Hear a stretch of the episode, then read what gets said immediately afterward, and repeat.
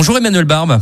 Bonjour. Vous êtes le délégué interministériel à la sécurité routière. Alors nous sommes bien sûr tous euh, aux aguets avec euh, cette circulation particulièrement compliquée suite à la grève dans les transports ces derniers jours.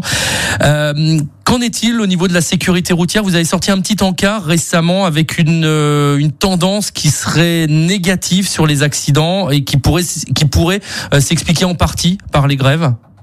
Oui, parce que la, la, première semaine de, décembre a été significativement plus mauvaise que celle de, l'an dernier. Il y a eu beaucoup plus de morts quand même.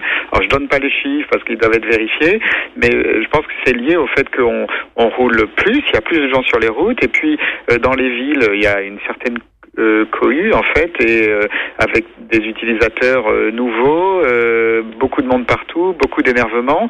Donc c'est peut-être ça l'explication. Hein. Je veux rester prudent évidemment, mais je crois qu'il faut être très attentif. En particulier, il y a beaucoup de deux roues qui font de l'interfile, hein, ce qui en région parisienne n'est pas interdit, mais euh, parfois qui vont trop vite. Hein. C'est vraiment 50 km h maximum et, quand les voitures sont totalement euh, arrêtées, faut vraiment rouler moins vite que ça parce que sinon c'est dangereux.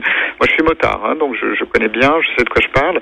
Et euh, c'est vrai qu'on a aussi évidemment ces, ces, ces, problématiques liées au fait qu'en en ville, alors il y a beaucoup plus de, de trottinettes, de vélos, de scooters électriques, et donc quand on est automobiliste, ça, ça fuse de partout, donc faut être très attentif, aussi bien si on utilise ces engins que si on est en voiture. Je crois que c'est vraiment un moment où il faut qu'on arrive un peu à, à chacun essayer de, de, de, souffler un peu et de pas s'énerver parce que c'est pas facile, hein, je, je, dois dire. Voilà, donc c'est vraiment une période particulière. C'est là où euh, le partage de la route, le bon partage de la route prend tout son sens. Des gens qui ne sont pas habitués et qui font du vélo, qui font de la trottinette, faut bien se déplacer quand il n'y a pas de, de, métro ou de bus. D'autres qui prennent leur voiture, des bouchons en ville. Euh, le partage de la route, c'est-à-dire se regarder euh, et savoir qu'à tout moment, euh, il peut y avoir même un piéton aussi qui peut traverser. Alors c'est exactement ça. J'aurais quelques conseils quand même à, à donner à tous ceux qui utilisent les vélos, les trottinettes et les autres overboards, c'est euh, dans toute la mesure du possible de, mettre un casque. Euh, et comme on roule beaucoup de nuit en ce moment, le matin ou le soir, d'avoir un, gilet réfléchissant. Euh, et, je le rappelle aussi, normalement, ils vont pas sur les trottoirs. Hein, ça, c'est quand même une, règle.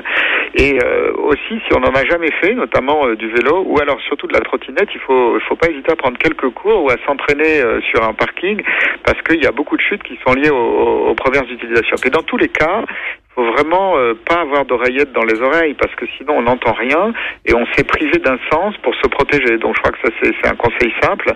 Et euh, ceux qui louent des vélos électriques, des, scooters électriques, euh, qu'ils fassent attention au fait qu'on les entend pas. Et puis il faut porter des gants aussi parce que quand, on chute, on, peut se faire mal. Donc il y a toute une série de petits conseils comme ça, de bon sens, faut essayer de respecter. Mais vous l'avez bien dit, c'est vraiment un moment où il faut partager la route et, je crois que ça requiert euh, voilà un peu un état d'esprit si vous voulez de de, de pas s'énerver de, de laisser passer les piétons de, de se dire de toute façon on va arriver en retard donc bon euh, autant le faire dans de bonnes conditions hein. oui, vous, vous parliez de, du, du mauvais équipement ou de l'absence ou d'un équipement pas suffisamment adéquat aux urgences à l'hôpital européen Georges Pompidou euh, ce qui ce qui est relevé c'est que les plaies au visage et les traumatismes crâniens près de la moitié des patients pris en charge aux urgences ces derniers jours n'avaient pas de casque. C'est hyper important bien évidemment parce que ça va assez vite hein, euh, notamment une trottinette électrique normalement euh, limitées à Paris, euh, celles en location à 20 km heure. Oh, c'est déjà beaucoup. Bien que... Oui, et puis il y a, y a des, des, des, véhicules personnels qui vont beaucoup plus vite. Hein. L'autre jour en moto, j'en ai vu un qui, qui, qui, roulait, je pense, à 70 km heure. Donc évidemment, c'est très dangereux. Et je crois qu'il faut, il faut absolument se mettre un casque hein, quand on en fait. Et donc si on le loue, qu'on l'emprunte, ben, on peut avoir son propre casque. À ma foi, c'est pas si encombrant que ça. Il y a même des casques qui sont pliables aujourd'hui.